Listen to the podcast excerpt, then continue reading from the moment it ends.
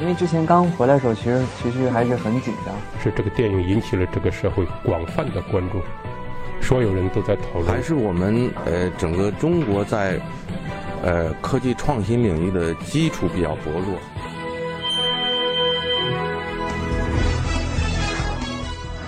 影响有影响力的人，中国新闻周刊。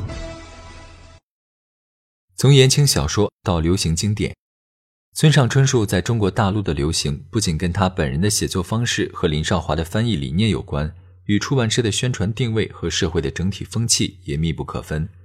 一九八七年，《挪威的森林》在日本出版之后，一时洛阳纸贵。林少华刚刚到大阪留学，为期一年。那时的他心心念念的是传统文学和理论书籍，对于这本流行小说并不在意。一九八八年年末。回到中国的林少华，在日本文学研究会副会长李德纯的介绍下，与漓江出版社达成合作，负责翻译《挪威的森林》。李德纯看中的正是林少华的文笔，而村上春树的市场前景让熟悉古典文学的林少华在半推半就之下，开始了跟村上春树的文学姻缘。为了适应国内的出版要求，在翻译的过程中，《挪威的森林》中性描写的部分被删去。而在装帧设计和宣传文案等方面，走的是偏向言情的路线。小说的封面上写着“日本青春小说佳作”，还有百分百的纯情，百分百的坦率。封面图案中的女性将所穿的传统和服脱去了大半，给人一种相当香艳的感觉。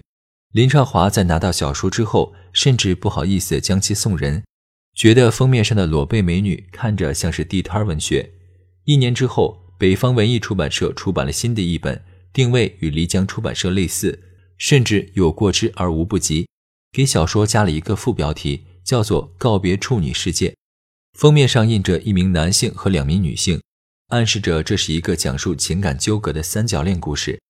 在整体上，两个版本的《挪威的森林》并没有取得广泛的成功。那时候，中国大陆刚刚步入市场经济，村上春树小说中的情感特征。与大陆读者阅读趣味并未产生普遍的对应。一九九八年，漓江出版社出版了村上春树的精品集，封面变成了淡雅简约的风格，一改原先的俗艳形象。这次的出版取得了商业成功，掀起了《挪威的森林》在中国大陆的首次阅读风潮。二零零一年，上海译文出版社获得了十七部村上春树作品的版权，请林少华担任翻译，并将《挪威的森林》被删去的性描写补齐。作为全译本，与其他作品一同出版，翻译出版的规模效应助长了读者的阅读热情。村上春树作品的面孔也从情色和严谨转变为文艺，作品中的感伤与孤独切中了都市读者的情感需求，被广泛接受。据林少华透露，这次为了争取到《刺杀骑士团长》的版权，上海译文出版社花费了天价。而在竞标的几家出版社中，这还不是最高的。在得到版权之后，上海译文出版社副总编辑吴红特地乘坐飞机到青岛，对林少华说了这个消息，并邀请他担任翻译，甚至想好了广告词：“魁伟十载，译文东山再起，林毅重出江湖。”骑士团长与艺术的政治，在《刺杀骑士团长》中，作为主人公的我原本从事的是抽象绘画，后来为了维持生计，开始画肖像，客户多是商业人士与社会名流。他凭借着独特的方式和技艺，取得了商业的成功，有时却又感觉自己是绘画界的高级娼妓。批评家张定浩认为，在绘画与写作之间存在着隐喻的连结，因此理解这部小说的一个角度是：艺术家在当下的现实社会如何寻找自我？艺术家是现代社会的英雄，画家也好，音乐家也好，小说家也好，创作的过程便是为理念复兴。把抽象的东西用形象的东西表达出来。张定浩在青年时代读过村上春树的主要作品，但随着年龄的增长，对村上春树的阅读兴趣不断下降。读这本的时候也有那种感觉，就是青春期的孤独、迷惘，所有人都会遇到不可避免的失去，一些克服不了的障碍，或是一些不可言说的东西。你看到另外一个作家帮你言说，帮你生活，你会有心里面特别安稳的感觉。从那时候开始读村上，正好后来十年没怎么读。日本学者藤井省三则继续从历史的角度入手，在这部小说中看到了村上春树对过去的自省和反思。《刺杀骑士团长》这幅画作在羽田居彦的创作谱系中占据着非常特别的位置，它不为外界所知。尽管源自欧洲的骑士在画中穿着日式服装，画作的风格却与传统的日本绘画有着迥异的区别。这幅作品的创作与羽田居彦的弟弟羽田纪彦自杀有关。在三十年代，兄弟两人分别去了欧洲和中国。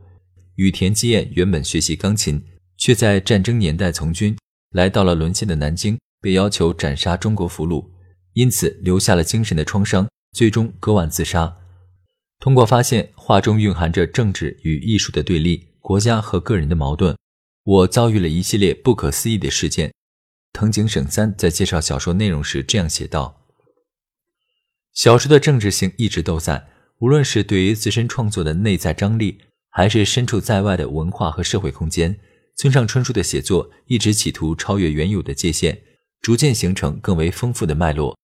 尽管在很多中国读者的印象中，他最擅长的仍是挪威的森林式的写作。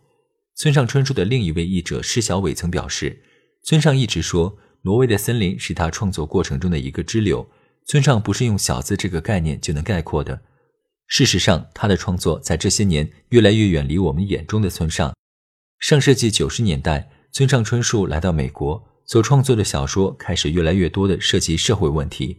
他的面孔拓展到小说之外，有了世界公民和知识分子的内涵。《奇鸟形状录》和后来的《E.Q. 八四》是这方面的代表作品。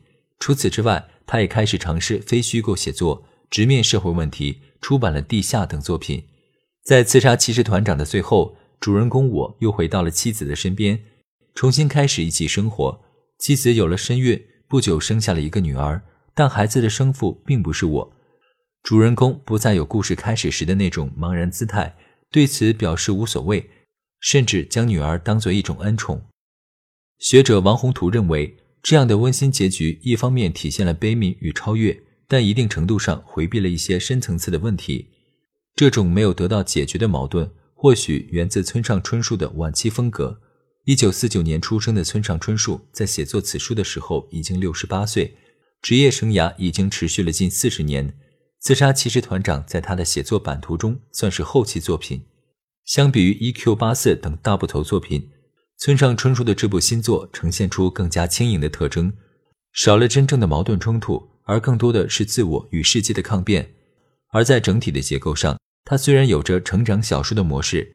在细节方面也有着奇异或现实的叙述元素，但整体更加舒缓。在经历了漫长的写作长跑之后，村上春树试图给出自己的答案。我投入漫长的岁月，构筑起属于自己的固有体系，让这种写作方式成为可能，并以自己的方式谨小慎微地进行整备，郑重其事地维持至今，为他拭去污垢，注入机油，努力不让他生出一点锈斑。村上春树在《我的职业是小说家》中这样写道：“